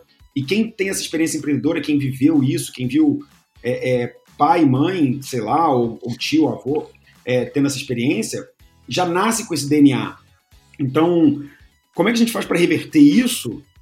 Eu acho que você tem que reverter como você deveria reverter uma lavagem cerebral, assim, é, é um processo de psicologia quase, é, que, que na verdade tem que ser uma, uma abertura de experiência. É, se você sente que, que, que isso está tá, tá, tá perto de você ou te puxa, né? Sei lá, seja numa iniciativa empreendedora, seja numa mudança de carreira, seja num aprofundamento em alguma coisa técnica dentro da sua é, linha de estudo, é, você tem que entrar numa imersão de, de, de, de, de, de informação que te faça sair dessa, dessas, dessas premissas, dessas certezas que a gente teve por uma educação que realmente é muito limitante. Ela não é uma educação de abertura, de, de possibilidade. Ela é uma educação de é, é, siga isso aqui porque isso aqui dá certo. E no mundo onde a gente vê que que tá tão grande, que muda tão rápido, que mudou tudo, siga isso aqui, não tem mais nada a ver. Tipo, antigamente ainda fazia sentido, eu até concordo. É, é porque a gente a gente tende a querer achar um culpado, mas o culpado, o culpado é a gente também. A gente também vai detonar a geração daqui a 30 anos de algum jeito. Então. É, com certeza. O, o problema é que eles foram culpados por terem vivido uma geração industrial, fordista, é, que era só repetir mesmo, e que aquele sonho americano da estabilidade funcionava e funcionava, entendeu? E é por isso que eles repetiram que funcionava. Só que o, o mundo ele muda rápido e as pessoas não mudam a percepção delas tão rápido. Então, por mais que o mundo já tenha mudado, a percepção dessas pessoas, e principalmente o sistema de governo que a gente vive, ainda tem legado desse aprendizado da, da geração que foi cartesiana desse jeito. Então, acho que a gente tem que se colocar numa posição de aprendizado, de mudança, de, de, de, de antropólogo do mundo e, e, cara, se imergir em coisas sem a mínima vergonha de estar tá nu desconhecido, entendeu? Eu acho que esse que talvez seja o caminho, mas isso, cara, isso é um, isso é um processo de epifania difícil para quem para quem não está querendo acordar. É, você precisa de algum jeito é, take the red pill, entendeu? Eu não sei como é que a gente faz isso nas pessoas. É, para mim, assim, eu acho que já é, não que eu tivesse exatamente com a cabeça muito antiga e tive que mudar muito, mas cara, uma coisa que me ajudou muito e aí se eu se eu puder recomendar para as pessoas, é passar a conviver com pessoas que são do jeito que você eventualmente deseja ser ou tudo mais. Porque o, o, a, o, que, é no, o que é audacioso para você passa a ser norm, é, é, normal dentro daquele grupo ali, né? Então, de repente, isso pode ir meio que aos poucos é, é, gerando essa sensação de. Cara, todo mundo aqui pensa que tomar esse risco aqui é normal, logo deve ser normal mesmo, né? E eu acho que aos poucos esse negócio vai, vai funcionando, mas realmente um processo bem bem, bem complicado. Né? Cara, né? mas, até, mas até para você querer estar com pessoas Exato, desse, perfeito. desse tipo, tem, tem que ter tem uma que muito, né? ali, né? Aquilo tem que, tem que chegar para você de alguma forma, né? Exato. E, e, e, como que você acha que o, o sistema educacional. Essa é brisa mesmo, lá. Como que você acha que o sistema educacional tem que evoluir é, nesse sentido aí, Amore? O medo da gente mudar o sistema educacional é a gente não conseguir medir o impacto dessa mudança num, num curto prazo de tempo, né? Isso só vai ver daqui a 20 uhum. anos com aquele adulto formado. Então eu entendo a preocupação da mudança. É, então vamos, vamos fazer como a gente faria com, com uma linha startup aqui. Por que, que a gente não insere dentro de toda essa grade, a gente remove alguma coisa, diminui alguma coisa, a gente abre um espaço para uma coisa que pode ser modificada. Olha, essa, esse espaço aqui do, da alfabetização até lá na frente vai ser um espaço futuro. E a gente vai encaixar nesse espaço futuro aqui coisas que a gente acha que nesse presente são importantes. Nesse presente, se eu, se eu alocasse esse espaço futuro dentro da grade dos colégios ou da faculdade, etc., eu colocaria hoje mais matemática, é, do ponto de vista de matemática mesmo, né? E não é, matemática 2 mais 2. Eu colocaria uma matemática que auxiliasse esse cara a resolver problemas de tecnologia, a, a, a desenvolver mais esse lado é, lógico dele. Eu colocaria, obviamente, iniciativas de empreendedorismo do início ao fim, e, e quase como Legal. português, entendeu? Tipo, língua portuguesa. É, teriam vários nomes. No jardim de infância ia ser, sei lá, criação. Na alfabetização ia ser blá blá blá. Na, é, na, na, outra ia ser lojinha. Não sei, cara, mas você ia com exercícios e imersões que criassem, que manifestassem em alguém o DNA empreendedor. A, a, a, porra da educação física não manifesta o DNA jogador dos jogadores de futebol? Não faz quem é do esporte se ter o seu primeiro professor? Qual é o primeiro professor empreendedor desse cara? Não existe. Ninguém ensina para esse cara isso. Aí ele chega no universo das startups sem saber que ele tem que gerar receita. Claro, ninguém nunca ensinou isso para ele, entendeu? Então, você não está dando as artes, as aulas de arte, a aula de inglês. Gente, faz todo sentido você você abrir a cabeça desse aluno em qualquer fase dele para qualquer coisa que ele ainda não viu. Então você tem que escolher entender que nesse presente, essa cadeia de futuro nessa grade deveria abrir espaço para o empreendedorismo, para a tecnologia, para o desenvolvimento de software. É, é, isso deveria estar é, sendo ensinado agora, porque é a demanda do presente. E aí, se daqui a 10, 15 anos a gente entender que essa demanda mudou, que agora a nova onda, em vez de startups e empreendedorismo lá na frente, é espiritualidade, talvez a gente devesse ter uma nova cadeira futura chamada isso. É, é, o, o, mundo muda e a gente tem que ter espaço para se adaptar mais rápido. E a gente tem esse programa muito escrito em pedra. Então acho que isso está atrapalhando o nosso desenvolvimento, porque o, o, o ciclo de vida da educação está tendo que aumentar, porque a base de 10 anos de educação não está própria. Então esse cara passa por 15 anos de uma educação que tem seu lado bom, mas tem seu lado muito errado, ou um lado desatualizado, e esse cara agora está tendo que passar mais 4 anos para ele ser alguém relevante no mercado dele. Isso está errado. É, cara, perfeito. Assim, eu acho que esse é um tema que eu gosto bastante. Cabe um podcast só para ele, na verdade, porque eu acho tem, tem muitos problemas aí. A gente não aprende a aprender. Vamos começar por aí, né? Que é a essência do, do negócio. É, a gente não aprende a cozinhar, cara. A gente não aprende a cozinhar na escola. Porra, é o negócio mais fundamental da, do mundo, né? É, e, e, isso mesmo, a gente não aprende a fazer o imposto de renda, entendeu? Mas aprende o báscara. E eu entendo a lógica da, de algumas coisas, mas no fim do dia, velho, a, a, a vida cotidiana, ela é, é muito mais simples do que é, muitas coisas que a gente aprende, porém ela é muito mais essencial em muitos aspectos, né? Eu não vou nem, eu vou nem entrar aqui, não, senão vou parecer um, um vou começar a, a, pregar aqui sobre, sobre, sobre todo esse negócio aqui. É... Mas é uma reflexão muito boa. E, e, até falando disso, né, de, de, sistema educacional e das lacunas que a gente tem dentro disso, tem uma coisa que a gente sempre gosta de abordar, Muri, que é sobre falha, porque a gente percebe que existe muito exemplo de sucesso, muita coisa bonita que a gente vê, mas que a vida de empreendedorismo e de gestão de produto e de crescimento, ela tem muito de um lado de dor que, que tem a ver com, com cara, com errar, com né, bater com a cara na parede, enfim. É, para você que já aprender, empreendeu algumas vezes e já investiu em várias outras startups, você já deve ter apanhado muito na cara também, tenho certeza, né? Você consegue contar pra gente alguma situação que mais te marcou em termos de, de falha, de ter errado e você ter falado, pô, essa daí eu realmente caguei e Sim. uns anos depois eu gostaria de ter feito diferente. Sim. É, a, as duas mais claras para mim. A, a primeira, como empreendedor, eu, eu, eu, eu, eu coloquei muita grana pessoal, falei aqui nesse no, no blog, é, e, e, e, tem uma, uma, uma, diferença muito, muito clara entre resiliência e insistência. Eu, a, a, a resiliência você, você faz coisas diferentes, né?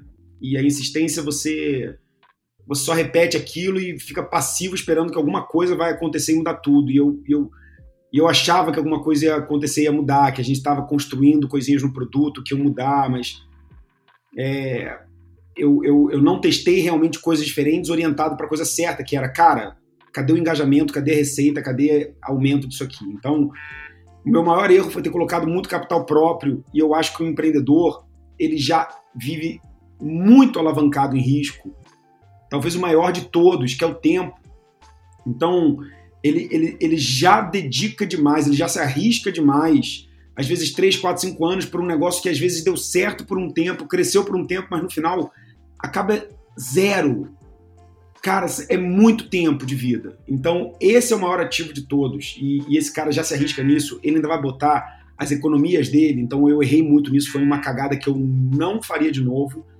E eu não recomendo que nenhum empreendedor faça é, injetar dinheiro próprio que, que seja das suas economias, assim, nesse nível, como eu fiz, tá? Ah, pô, injetar uma graninha aqui para começar, pagar os servidores, pagar dois, três meses os primeiros desenvolvedores para testar ali, fazer o seu MVP, ok, mas eu botei 250 mil, 300 pratas mais ou menos do meu próprio bolso e eu tava vendo o, o, o, buraco aumentar, eu não tava vendo o negócio crescer, não era tipo, tô colocando para dar certo. E o segundo grande erro tem muito a ver com capital também, mas foi na minha, no meu início da minha jornada como investidor anjo, em que eu investia no, no que eu pensava é, é, que seria interessante enquanto produto, enquanto solução. É, eu não buscava validação de mercado daquilo, eu, eu, eu, buscava uma galera que tecnicamente tinha um time legal, que, que, que saberia desenvolver o produto. Eu era de uma, de uma da Sim, que era uma empresa de software, então meu DNA era muito de fábrica de software, e eu olhava para isso. Esses caras têm condição técnica de desenvolver isso? E, e, e, foi muito erro, porque isso fazia com que eu investisse mais na ideia, mais no início. É, e aí depois eu aprendi, depois que, que, que, eu fui afinando esse processo e depois eu consegui ter exit, vendi startups e comecei a, a ser um anjo é, que acerta muito mais do que erra, mas nos meus primeiros 10 investimentos eu errei ridiculamente, porque eu investia em ideia, eu investia é, em, em, em, coisas erradas, porque minha ótica do, do, do, que era uma oportunidade era errada. Então, eu hoje eu não faço mais isso. É, esse cara tem que ter um time é, complementar e pronto para fazer aquilo. Ele tem que ter um, um, contexto naquele mercado. Ele tem que estar tá com o produto pronto, rodando. Ele tem que estar tá gerando receita. Ele tem que estar tá crescendo. Eu afinei demais o funil, é, o que o que me fez entender que é assim que eu vou errar menos nas coisas minhas startups. Foram duas cagadas que eu fiz e eu queimei muita grana nessa primeira também, por isso que eu falei que é relacionada a capital. Eu perdi pelo menos uns 400 mil reais é, é, investindo em 10 startups erradas. É, e aí depois eu comecei a acertar a mão, mas eu não faria isso de novo, eu não faço, e é o que eu recomendo para todos os meus anjos. Não entre em ideia, você não precisa entrar no início. É, o início com dinheiro vai atrapalhar esse empreendedor. Esse empreendedor precisa passar pelo processo visceral de construir do nada. Isso vai fazer ele descobrir a primeira venda no braço. Essa venda no braço vai ensinar muito para aquele cara. Então, ajude ele e se ajude não entrando nessa fase. Foi aprendizados a duras penas financeiras aí que eu aprendi. Excelente. Animal.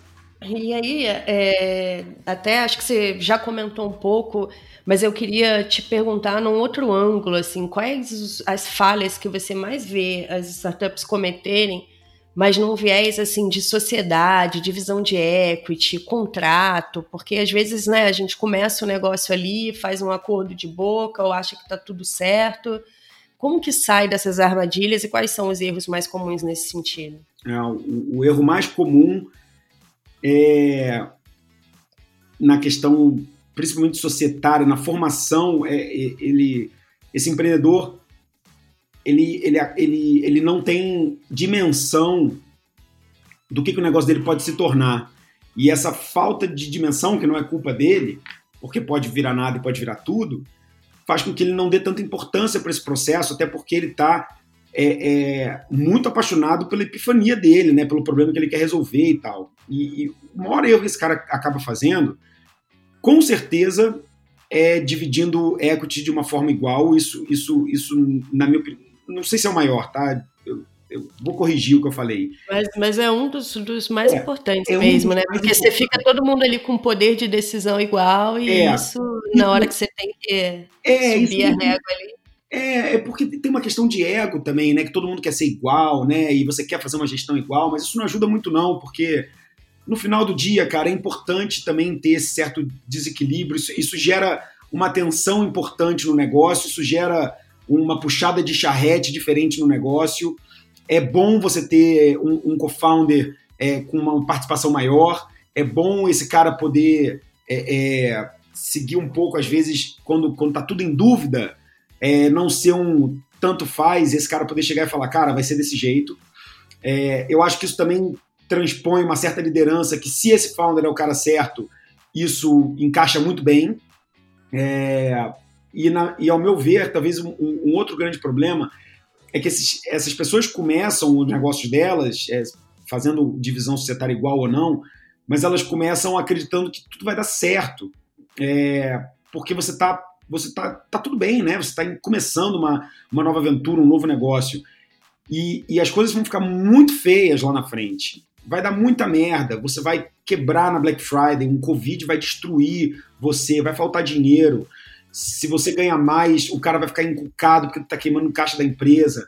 É, vai ter gente que vai morrer no meio do caminho, vai ter enterro de parente, você vai perder é, seu casamento, vai ter muita coisa que vai acontecer nessa jornada e as pessoas elas se mudam, elas se transformam, elas, elas, elas vão se tornando outras pessoas. Então, a, o primeiro, talvez o maior erro é você começar alguma coisa com alguém que você não conheça dentro dessas adversidades. É você começar por uma empatia profissional que você acabou de começar, mas você não saber como aquela pessoa reage aos problemas ruins da vida, cara, a, a como ela lida com a família, como que ela lida nos relacionamentos dela, como ela é ética. Então você conhece pouco. E aos poucos você vai descobrindo, porque se você começar alguma coisa com ela, cara, é um casamento, cara, você vai descobrir o pior e o melhor. Então, é, o primeiro grande erro é você fazer sociedade começar com qualquer pessoa que você não tem um conhecimento de vida, na minha opinião. Às vezes dá certo, mas tem grande chance dar merda. Mas eu sei que às vezes dá certo também. A segunda é você dividir igual. A terceira é você achar que vai ser tudo bom para sempre e você não fazer um acordo societário, um acordo de cotistas, você não definir é, é, os contratos certos, você não colocar é, é, é, é, pré-definido ali algumas questões que vão esclarecer coisas como e se o meu sócio decidir sair da empresa e morar em Amsterdã? E se a gente quiser alterar o salário? E se as decisões ficarem empatadas? E se eu quiser vender ou comprar parte de alguém porque eu já não gosto mais da pessoa, porque isso acontece, não gosto mais de você, ponto. É, isso tem que estar estabelecido de uma forma muito fair é, no início da relação também. Eu acho que, por último, é, um quarto ponto é você entender que as pessoas elas têm o direito delas de vir também e que elas mudam de opinião e que se elas não estiverem apaixonadas pelo que elas estão fazendo, elas estão perdendo tempo da vida delas.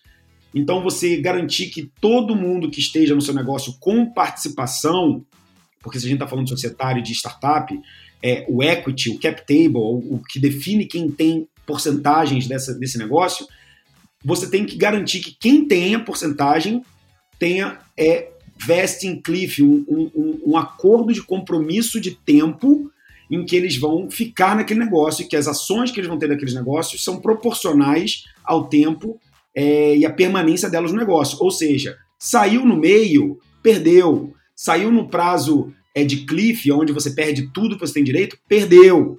É, em compensação, dedicou dois, três anos da sua vida, mas não quer mais continuar, você tem o seu direito a dois, três anos do que você combinou.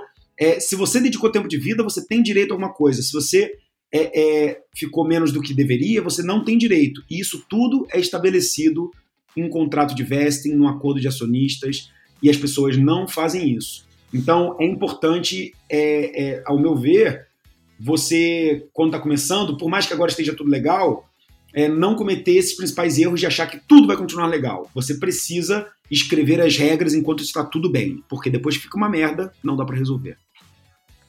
É um investimento que se paga, né? Muito. Parece caro no começo, mas, mas a coisa se paga muito mais no longo prazo. É, e, e, é igual exatamente fazendo a analogia do casamento, né? Você tem que discutir essas coisas enquanto tá tudo bem, tá todo mundo calmo, porque na hora do, do quebra-pau, putz, não, não, a racionalidade diminui muito, né? Então é muito melhor agora ter a conversa difícil, mas enquanto tá todo mundo ainda até feliz, né, na, com a situação e tudo mais, é, e não esperar ter o papo só no caso do desastre. Aí é nego que que não conversa nunca mais com o outro, que coloca o outro na justiça, e aquelas situações bem desagradáveis. Né? Isso acontece mais do que parece, gente. É, é ótimo vocês terem levantado essa bola, porque é isso provavelmente é a principal causa de morte das startups. É, não de morte, de falência, de fechar as portas, de morrer como um todo, de morrer por dentro. Esses founders, por não terem estabelecido as sociedades que ficavam no papinho, por não terem colocado as questões de vesting, por não terem colocado cláusulas de compra caso alguém queira sair, por não estar definido, negócios morrem mais do que por falta de dinheiro. Então, isso é um problema realmente grave que acontece mais do que, do que parece. Eu recebo é, startups e vejo negócios acabando todos os dias por conta disso. E, é um e nunca nunca é explicitado, né? As pessoas nunca ostentam esse negócio, porque é sempre um assunto muito chato, né? Então, publicamente é sempre algum outro motivo, mas internamente acaba batendo nessas coisas, né? Nessas ah, divergências aí. Internamente o problema foi esse, externamente é, a gente dá a notícia de que não deu certo. Não deu certo porque durante 12 meses aquele time já não se batia por causa desse problema, entendeu? Amor, e para encerrar, eu queria que você desse três indicações aí, pode ser de livro, de curso, de blog, enfim, que, que você preferir, três indicações para quem quer aprender mais sobre esse universo de investimento, startup, growth, gestão de produto, todos esses temas que têm conexão aí. Legal, legal. É...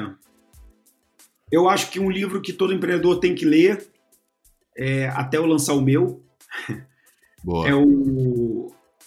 É o. Tem data já, Muri? Pro seu? Seria no, seria no case. Seria no case. É, então, provavelmente vai ser em novembro o lançamento do livro.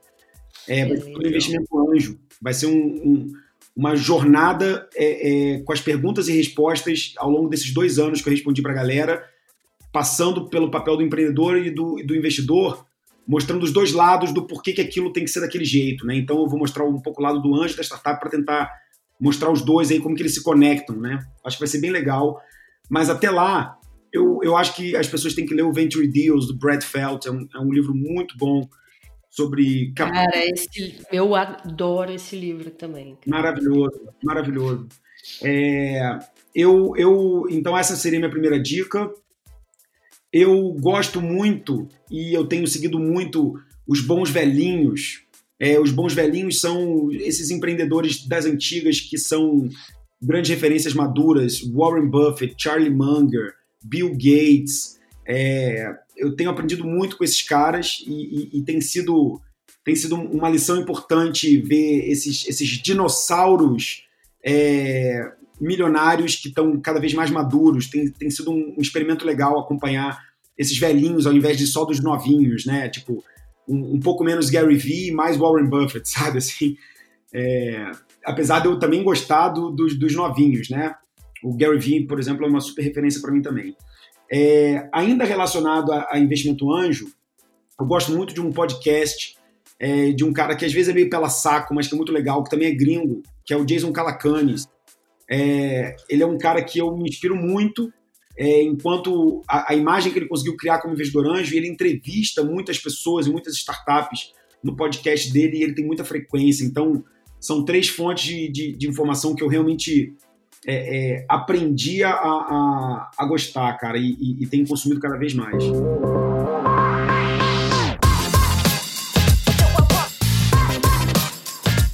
Pessoal, para a gente terminar, então, é, Amuri, muitíssimo obrigado pela sua participação.